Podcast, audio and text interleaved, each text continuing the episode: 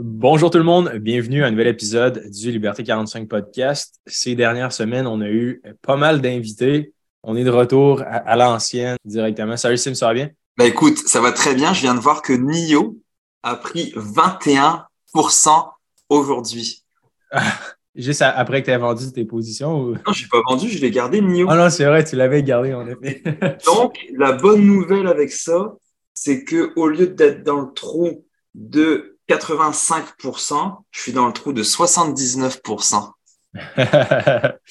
Pour les gens qui ont manqué, euh, qui n'étaient pas là, là, on a fait une formation en direct euh, oui, la semaine passée.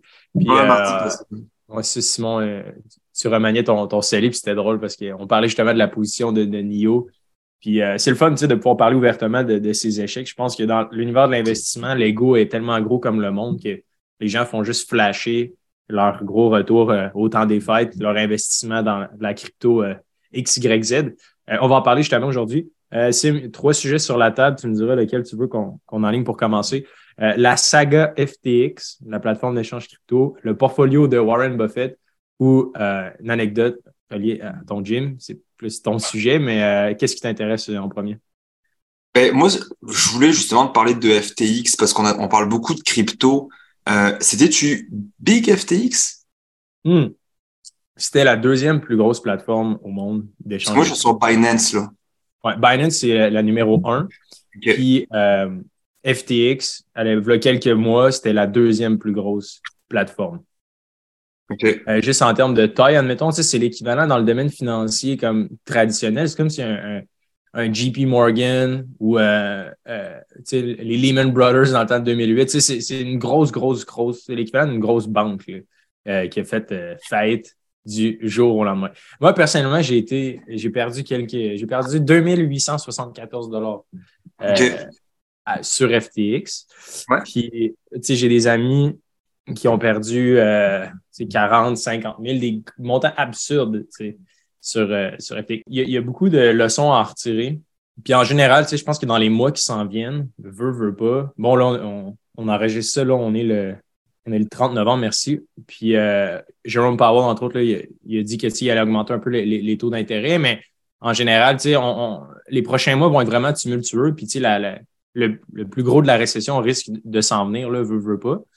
Puis euh, j'ai l'impression que quand l'économie va mal, les choses tendent à briser. Puis je trouve que FTX, c'est un bon exemple.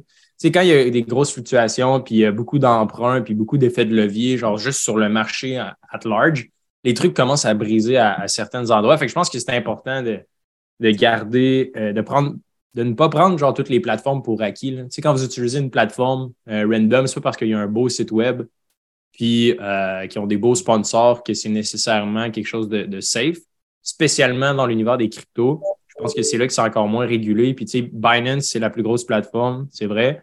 on en avait parlé un peu dans, dans l'infolette, mais en gros, tu sais, de sécuriser ça sur euh, une clé USB ou un cold wallet, évidemment, peut, être intéressant. Mais, tu sais, je veux dire, j'ai des cryptos sur un cold wallet, puis les plateformes, mais je pense que c'est important. Puis, tu sais, il, était tellement huge puis tellement professionnel. Sais, juste pour mettre les gens en contexte, FTX, c'est une plateforme d'échange de crypto-monnaies puis en gros, Sam Bankman-Fried, qui était l'inventeur de la plateforme, était comme hyper réputé dans l'univers des, startups euh, américaines. Euh, il était situé au Bahamas. Donc, déjà là, ça, c'est un peu louche, par contre. Puis, euh, pourquoi ils ont fait de faillite? C'est que dans le fond, il y avait un hedge fund qui s'appelait Alameda Research.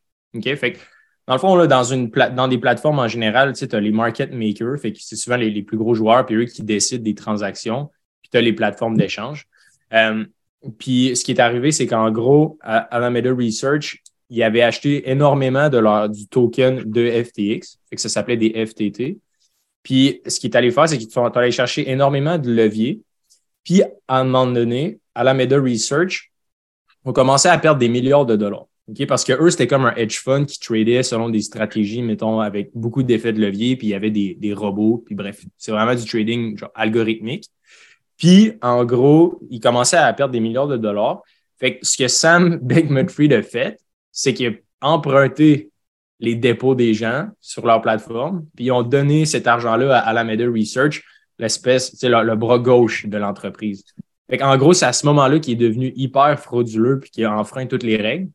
Parce que c'est comme si n'importe quelle banque prenait tes fonds pour aller passer ton argent puis dire écoute, ramène-moi ça dans une coupe de mois pendant que tu, tu reprends, tu, récupères les pertes, et après ça, donne-moi l'argent, personne ne va s'en rendre compte. Puis là, ce qui est arrivé, c'est que pendant ce temps-là, qui faisait ça, ils ont eu des gros problèmes de liquidité, puis là, le marché des cryptos avait commencé à chuter il y a quelques mois. Puis là, ça, ce que ça a fait, c'est quand tu as beaucoup d'effets de levier, puis tu as beaucoup de pertes, là, ça faisait en sorte que l'emprunt qu'il avait fait valait encore moins qu'avant. Puis là, quand venait le temps de, de prendre l'argent d'Alameda Research puis de le remettre dans les mains des clients, il n'y en avait juste plus assez parce qu'ils perdaient encore. Fait que, bref, ça a été un gros flop. Puis le fondateur de Binance, CZ, il avait écrit sur Twitter puis il avait dit écoute, je pense qu'ils euh, n'ont pas assez d'argent ou ils ont un problème avec leur, leur, token FTT. Puis là, comme de fait, les gens ont commencé à investiguer. Il y a eu un mouvement de peur. Puis là, il y a beaucoup euh, de, de, retail investors, fait que les, toi et moi, dans le fond, là, les, investisseurs grand public, ils ont commencé à retirer leur position dans FTT. Ça a fait chuter encore plus le prix. Fait que là, ce qui est arrivé, ben, c'est que toutes leurs positions ont été encore plus liquidées. Fait qu'il y a eu un trou de genre 10 milliards de dollars. Là, de, là, c'est fini.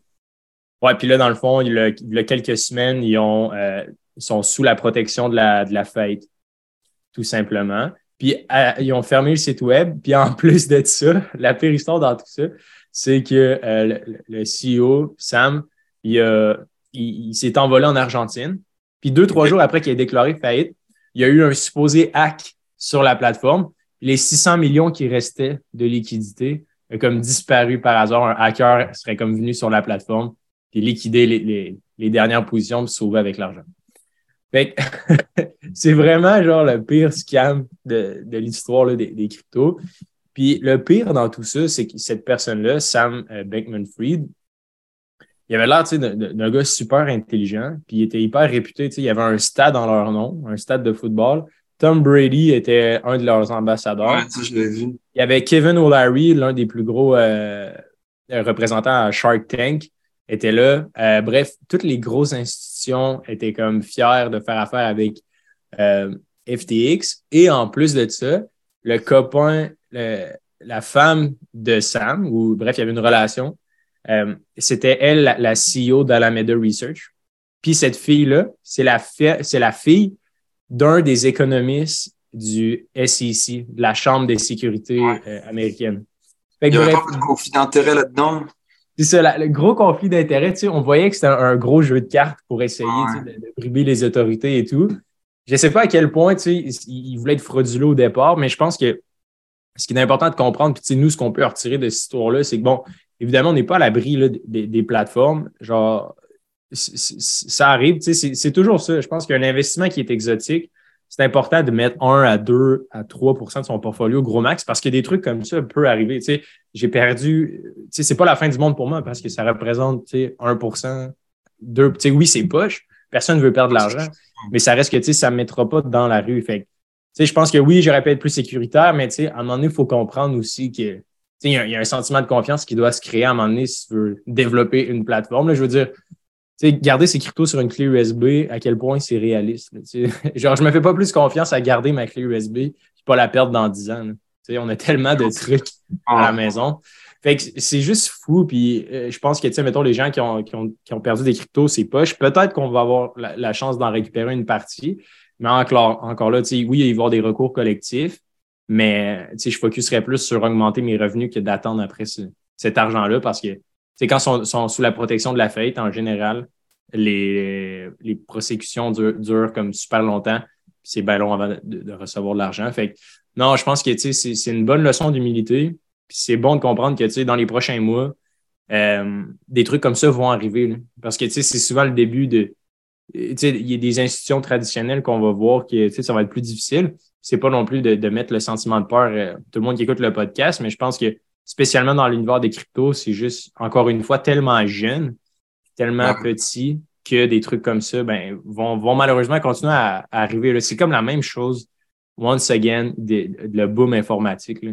Dans, il parlait dernièrement de ces banques laurentiennes qu'ils en arrachaient, que les résultats financiers n'allaient pas vraiment bien, qu'ils n'arrivaient pas à garder leurs clients. Puis il y a des, il y, en a probablement qui vont disparaître. C'est avec la compétition, c'est compliqué. Mais toi, est-ce que ça te stresse, genre? Parce que moi, je suis comme, tu sais, maintenant que j'ai perdu un peu d'argent sur FTX, c'était une plateforme dans laquelle j'avais confiance. Tom Brady, bref. Puis là, je me dis, aïe, aïe, tu sais, les banques qui sont pas plus. Tu sais, évidemment, sont là depuis plus longtemps. Mais je me dis, tu sais, est-ce que. Je sais pas, est-ce que, mettons, banque ancienne ou tu sais, des, des plus petites banques, est-ce qu'ils sont plus portées à, à, à, faire? C'est quoi ton feeling par rapport à ça? moi, je suis pas très. En fait, je suis pas inquiet du tout. Je te dirais là-dessus. Tu sais, moi, tous mes investissements, majoritairement, sont avec Questrade. Euh, mais non, je suis pas. Euh, si ça arrive, tu sais, je pense qu'on est quand même bien baqué avec l'AMF, etc. Tu sais, surtout au Canada, on est très bien. Euh, euh on, on, est très bien régulé. Donc, euh, j'ai pas forcément d'inquiétude, euh, j'ai pas forcément d'inquiétude là-dessus, je te dirais. Mm-hmm. Je pense que les coupes de red flag que je vais retenir, puis les leçons que j'en retire moi personnellement, c'est surtout, fiez-vous pas au nombre de personnalités qui utilisent le produit, fiez-vous pas au nombre de reviews qu'il y a sur euh, Google. Genre. Parce que souvent, c'est même pas. Il y avait comme des milliers, des, des c'était probablement l'app la mieux avec le plus de reviews, le plus de, de confiance. Mais je pense qu'en général, tu sais, regardez la compagnie vient de où, ça fait combien de temps qu'elle existe, c'est qui, c'est qui les, gens qui sont à la tête de ça. Fait que là, avec du recul, quand tu regardes, puis quand tu analyses un peu, tu te rends compte que cette entreprise-là avait même pas un board de directeurs. C'était vraiment juste Sam qui prenait toutes les décisions. Normalement, dans une grosse entreprise comme ça, qui, est évaluée ah à plusieurs milliards, tu as toujours une direction 5-6 personnes avec beaucoup d'expérience. Il n'y avait même pas ça. Leur QG était au Bahamas. Il n'y a pas une autre compagnie qui, tu sais, c'est comme Obama, tu sais, mettons Coinbase, qui est une autre plateforme, tu sais, est listée en bourse. Euh, tu sais, leur, entreprise est publique. Fait que c'est certain que d'investir avec une plateforme qui est au moins listée en bourse, l'avantage de, de ça, c'est qu'il y a une firme qui, qui analyse leurs fiches, puis tu sais, c'est des chiffres qui sont publics. Tandis que FTX, on ne pouvait même pas voir exactement il y avait quoi sur leur compte. C'est leur balance de dette versus investissement, c'est privé. Tu peux pas le savoir. Fait euh, c'est ça, tu sais, lesson learn, euh, oui, c'est certain que c'est tannant, mais je pense que, tu sais, la pire chose à faire, c'est de se dire, ah fuck, je, je réinvestirai plus jamais, et je toucherai plus jamais à ça. Je pense que c'est là qu'on fait l'erreur de se brûler pour toujours. Mais euh, non, c'est certain, je pense que, tu sais, la game de l'investissement, ça a l'air tout rose, tout facile. Je pense que c'est à travers des, des petits setbacks comme ça que ça te permet de faire des, des meilleurs placements. Toi, as-tu déjà eu des, histoires comme ça qui t'est arrivé par le passé avec des, euh, des hacks ou des trucs comme ça? Non, moi, comme je t'avais parlé, c'était plus au niveau de ma paye avec un patron qui me payait pas, mais avec des applications ou des arnaques. Non, ça m'est euh, pas que je me souvienne. Non, ça m'est jamais arrivé. Tant mieux hmm. d'ailleurs. Ouais, non, that's it, touche bois. Puis euh, c'est ça pour les gens qui nous écoutent à la maison, tu sais, garder soit un cold wallet ou utiliser comme les, plus, les Coinbase, Binance, euh, puis aller pas plus loin que ça. C'est toutes les autres. Il y en a plein d'autres en ce moment, des entreprises qui font faillite en crypto parce qu'il y avait beaucoup de collatéral avec la plateforme d'FTX. Si vous êtes sur des, échanges chelous, euh, c'est le temps de faire le, switch. Donc, c'est tout pour la fameuse saga FTX euh, à suivre, tout dépendant là, où, où est-ce qu'on va se rendre avec cette histoire-là. On ne sait pas exactement ça va se finir où, mais bref, ça va être un bon documentaire sur Netflix. On peut regarder dans, le confort de sa maison. C'est fou, c'est quasiment comme une histoire d'Hollywood. Genre, ça n'a pas de sens. Le, le, Fire Party, je ne sais pas si j'ai vu ça. Fire Party, Party, Party. Fire F-Y-R-E. C'est sur Netflix. Je ne sais pas s'ils l'ont enlevé. C'est un gars qui avait comme vendu des billets pour un gros party. Puis le party n'a jamais eu lieu. Le gars s'est poussé, il s'est sauvé. Ah oui, oui, oui, j'avais vu ça. Depuis un an. il, y avait, ouais, il y avait genre des concerts vides, des tentes. Et les gens ah étaient là. Les gens se sont les, gens se sont déplacés là-bas, dans une île. C'était au Fire Festival. C'était euh, frauduleux. C'était où? Ouais, c'était complètement fou, cette histoire-là. Ouais, donc. Euh, the greatest party that never happened. Hmm. Ouais, les gens étaient pris sur l'île, puis ils ne pouvaient même pas manger. Ouais, c'est ça, il n'y avait rien, il n'y avait pas de toilette, il n'y avait pas de douche. Euh, T'imagines je là-dessus? Eh, je reviens pas que les marchés aujourd'hui ont fait 3,17% de hausse après l'annonce de Power. C'est tellement déséquilibré. C'est fou. Puis en général aussi, tu sais, pendant le temps des fêtes, le, fameux rallye du mois de décembre euh, est quand même. Il euh, faut comprendre aussi que tu sais, la, la game de l'investissement est un peu. Euh, tu sais, il y a, ce qu'on appelle le smart money, entre guillemets. Là, tu sais, les, les gens avec des milliers, des, des milliards et des milliards de positions qui, vont faire des, centaines de transactions à la seconde.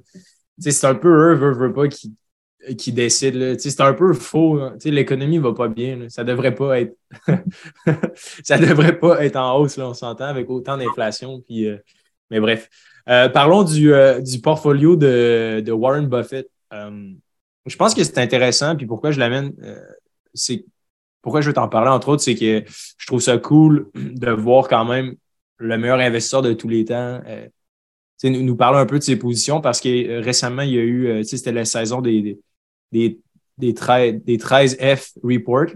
En français, ça se dit pas full bien, mais 13F Report, c'est là où ce que, toutes les hedge funds et les grosses firmes d'investissement donnent, sont obligés publiquement d'ouvrir leur position et de dire qu'est-ce qu'ils ont dans leur portfolio. Puis ben, Warren Buffett ne fait pas exception à cette règle-là. Euh, rapidement, juste pour mettre euh, tout le monde en contexte, là, euh, Warren Buffett, en général, le, top 5 de ses investissements, c'est Apple, en ce moment à 40, environ 42 Bank, Bank of America, BAC, à 10,3 Chevron Corp, CVX, à 8% puis Coca-Cola à 7,57% c'est juste ça, ça représente quasiment 60% de son portfolio. Puis depuis, euh, je pense, les 20 ou les, 30 ou les 40 dernières années, Warren Buffett, en général, sa, firme rapporte comme 20, 21 ou 22% par année de rendement, ce qui est le double du S&P. C'est légendaire, c'est légendaire. Ah, là. Euh, non, c'est ça, c'est fou. Puis c'est vraiment la crème de la crème. Euh, c'est pas pour rien qui, qui, est aussi populaire, mais je trouve ça le fun quand même. nous, toi puis moi, on a accès à genre ses positions, puis on peut savoir ce qu'il fait. C'est quand même, je trouve ça quand même fou à l'époque à laquelle on vit. Euh, puis tu juste pour mettre, je veux juste voir, par curiosité, mettons, tu as, un 10 000 puis tu réussis à investir un 10 000 par année. Tu sais, à 20, à, juste à 20% évidemment, je vise absolument pas ça parce que c'est pas réaliste. Parce que je suis pas Warren Buffett, mais tu sais, 20 sur un 10 000 investi par année, un 20% pendant 20 ans, on parle de 2,9 millions genre, d'un portfolio, ce qui est complètement euh, fou. Euh, mais bref, ce qui m'a marqué, ce qui a marqué mon attention, puis ce qui peut peut-être aider pour les gens qui sont un peu plus actifs dans leur investissement ou qui font du, swing trading ou des trucs comme ça, c'est euh, où évidemment, ces positions-là puis ces déclarations-là sont pas. Euh, c'est un peu biaisé puis c'est un peu erroné dans le sens que c'est toujours. Sais, c'est pas les positions actuelles, mais c'est les positions qu'il a faites au troisième trimestre de 2022. Fait que là, on est déjà dans le quatrième trimestre vers la fin de l'année. Puis on sait à peu près, voilà un mois et demi, c'était quoi son portfolio. Mais évidemment, son portfolio peut changer aujourd'hui, puis on ne le saurait pas. Mais ça donne quand même une tendance euh, qui, je crois, est intéressante.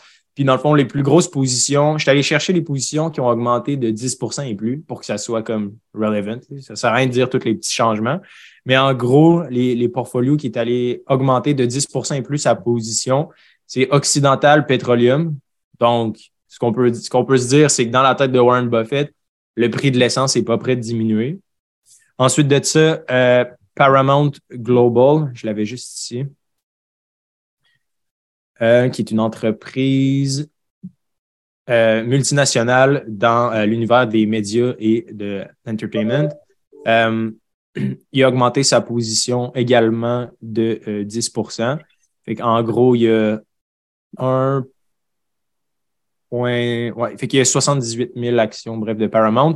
Et une autre position dans laquelle il, il a augmenté plus de 10% c'est ARH, euh, qui est euh, une entreprise de mobilier, si ma mémoire est bonne. Je veux juste aller vérifier. Oui, exactement.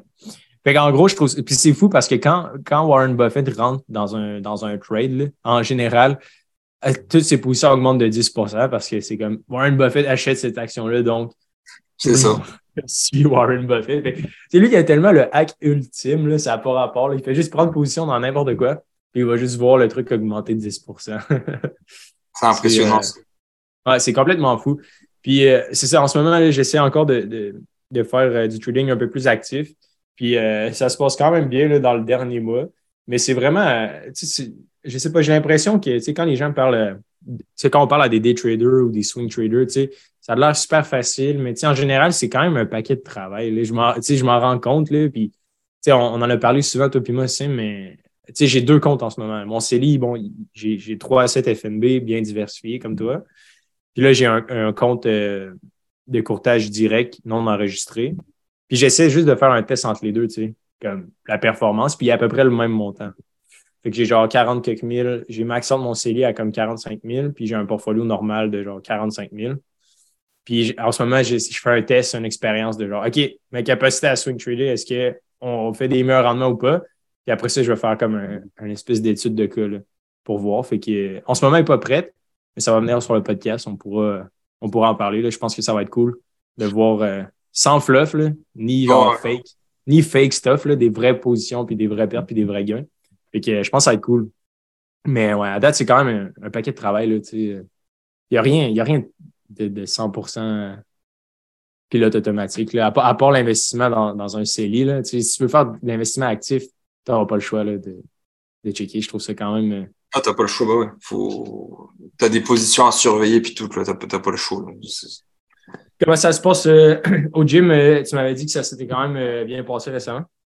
Ouais, ben écoute, on a eu la chance d'avoir un nouvel inscrit il y a deux mois qui s'appelle Maxime Talbot, qui est un ancien joueur de la NHL, qui a gagné la Coupe Stanley avec les Penguins de Pittsburgh. Bon, je connais rien au hockey, bien entendu. et là, moi, je savais pas qui c'était, le gars le, connaissait. Puis, après deux mois d'entraînement, on est allé faire une compétition samedi et le petit crime a gagné la troisième place après deux mmh. mois de pratique. Mais tu sais, le gars, c'est un athlète professionnel, puis comme on disait, le coacher, c'est un petit peu comme jouer à la PlayStation. Là, c'est facile. Tu lui dis, fais ça, il le fait. Genre, euh, donc, euh, et on a mis une petite publicité sponsorisée parce que RDS a parlé de nous, Balcourbe a parlé de nous, la radio a parlé de nous parce qu'ils ont dit, bah, c'est Maxime Talbot de l'Académie Connexion, blablabla. Donc, on a eu pas mal d'inscriptions, plein de nouveaux likes sur notre page Instagram, plein de nouveaux likes, sur notre page Facebook. Donc, je trouvais ça le fun des fois de, sais, des, des, on travaille beaucoup pour, pour ce qu'on a, toi, toi et moi, et, et, plein d'autres personnes. Puis des fois, tu as des petits coups de chance comme ça qui tombent. Tu sais, il aurait très bien pu aller à un gym à 20 minutes plus loin, puis il est venu chez nous. Donc, je trouve ça le fun euh, que, que, que, ça aille bien de, de sens. Je trouve que c'est bien tombé. Donc, puis il est tellement smart, le gars, là, tu sais, c'est pas un. Tu sais, il, se croit. Tu sais, je lui ai écrit pour dire, Max, est-ce que je pourrais mettre ta publicité sur euh, Facebook, tu sais, mettre une publicité sponsorée, etc. Puis il m'a dit, ah, pas de trouble, let's go. Donc, il est super accessible. Euh, puis il y a quand même des gens qui. Ouais, il est vraiment, vraiment cool. Donc, euh, non, financièrement, ça va super bien. Vas-y, excuse-moi, je vais parler Non, mais c'est ça, le, le, le, gym va super bien, les projets vont bien, on... tout, tout, tout, va bien. On attend pour le déménagement, on a un gros meeting vendredi. Donc, à suivre, à suivre ce que ça va donner. Mais, est-ce que votre but, c'est de devenir comme un, un économiste des arts martiaux, genre, ou d'avoir plein de grosses bannières puis des franchises puis tout? Ou? Les franchises, j'y pense beaucoup. Euh, oui, euh, je crois, je crois à ça. Euh, moi, je suis quelqu'un, tu sais, quand on a parti le gym à l'origine, moi, je leur ai dit, je veux que ce soit géré comme une vraie business. Puis tu vois, vendredi, on se voit, puis il y a des points que je veux apporter. Par exemple, le 17 novembre, j'ai écrit Hey guys, il faudrait peut-être prévoir un party de Noël. Ah, on va faire ça au prochain meeting. Mais le prochain meeting était pas cédulé. Un peu comme toi et moi quand on a commencé. Ah, on va se voir. Ouais, ah, ok, ah, je suis pas dispo, je suis pas dispo. Donc là, je, disais justement à Mathieu tantôt, faut que chaque vendredi du mois, parce qu'on est cinq partenaires, chaque vendredi du mois, on se rend compte, peu importe ce qui se passe, chaque vendredi, parce que là, c'est ah oui, ah bah là, je suis pas disponible. Ah, c'est quand le meeting? Ah bah moi, je peux pas, j'ai ça, j'ai dentiste, j'ai le médecin, j'ai un entraînement, j'ai une compétition. Donc, c'est compliqué de tout le monde, de se voir tout le monde, puis on perd certaines occasions. Donc, euh, mais bon, ça fait sept mois qu'on existe. Faut être patient, même si des fois j'aime aller vite, puis que tout soit à ma manière organisé. Donc, euh, des fois j'avale ma pilule, puis je choisis mes combats, je choisis mes batailles. Ouais. content. Et avec du recul, est-ce que 5, mettons, euh, tu avais commencé un gym, est-ce qu'à 5, c'est faisable, genre, ou c'est plus 5, c'est tough en général, ou est-ce que ça. Je me suis toujours demandé la chimie à 5, J'imagine que ça se fait, mais ça va être un peu plus de, gestion. C'est une très bonne question, Hubert. Euh, pour être, tu sais, je, je suis quelqu'un de franc dans la vie et de transparent, mais là, c'est sûr ah que euh, je fais attention aussi à ce que je dis, puis c'est normal. Mais effectivement, à cinq personnes, euh, c'est c'est pas facile. À cinq personnes, c'est pas facile. On est quand même des têtes fortes. Donc, bah, des fois, moi, j'ai une certaine opinion parce que j'ai une certaine expérience, d'autres ont une autre opinion parce qu'ils ont d'autres expériences, donc ça clash. Euh, donc, ce qui, est important de faire, ce qui est pas facile, c'est que chacun a son domaine, chacun a son petit truc. Puis bah toi tu t'occupes de la boutique, moi je m'occupe des cours de ceci, moi je m'occupe de l'autre chose, puis toi tu t'occupes de ça.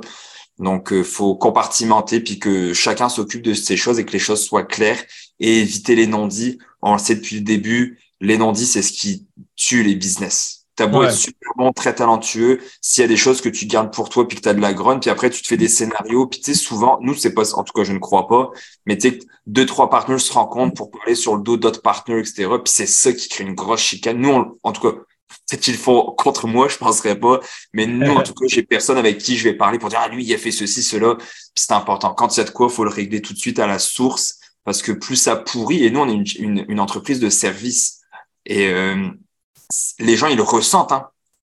Ils le ressentent quand il y a quelque chose qui se passe, quand il y a une dispute. Tu sais, la fois passée, il y a eu un petit quelque chose que les gars se sont parlé à l'accueil. Puis pendant, c'était l'arrivée des parents pour le cours d'enfants. J'ai plusieurs parents qui m'ont dit, ah, qu'est-ce qui se passe là-bas? Donc, tu sais, les gens, ils le voient, sont pas caves. Donc ça, c'est des choses qu'il faut faire attention. Mais où est-ce qu'il y a de l'humain Ben, il y a de l'homme. Tu sais, où est-ce qu'il y a de l'homme, il y a de l'homme. Ouais, vraiment. Puis je t'en ai pas parlé. Euh, j'ai rencontré euh, un des auditeurs du podcast, justement, euh, Olivier. il, est, tout jeune, il a 19 ans. Puis on a eu une, conversation ensemble parce que, bref, il veut travailler dans, dans, le domaine des finances, puis il veut nous aider. Puis, tu sais, il me demandait un peu, pas des conseils, mais il disait, si tu avais 19 ans, etc., qu'est-ce que tu ferais en ce moment? Puis euh, c'était vraiment intéressant. Puis je me, je me, suis rendu compte ces dernières semaines spécialement, là, ça va super bien, Liberté 45. Merci, tout le monde, on, devient de, plus en plus gros. Puis euh, ce que je me suis rendu compte, c'est qu'avec le temps, l'important, c'est de créer de la valeur. Puis ce que je veux dire par valeur, c'est pas, euh, pas du fluff, c'est pas des nuages ou c'est pas, de, pas des trucs fake, là, mais c'est vraiment de, d'essayer de résoudre un problème ou d'apporter une réelle solution à un enjeu qui est important pour les gens que ce soit la mise en forme, whatever, là, c'est, l'éducation des finances, bref, comprendre son argent. Mais je me suis rendu compte que, tu sais, à, 19 ans, j'étais vraiment pas conscient de tout ça. Puis je me disais toujours, ah, qu'est-ce qui peut rapporter de l'argent ou qu'est-ce que je peux faire maintenant pour faire du cash?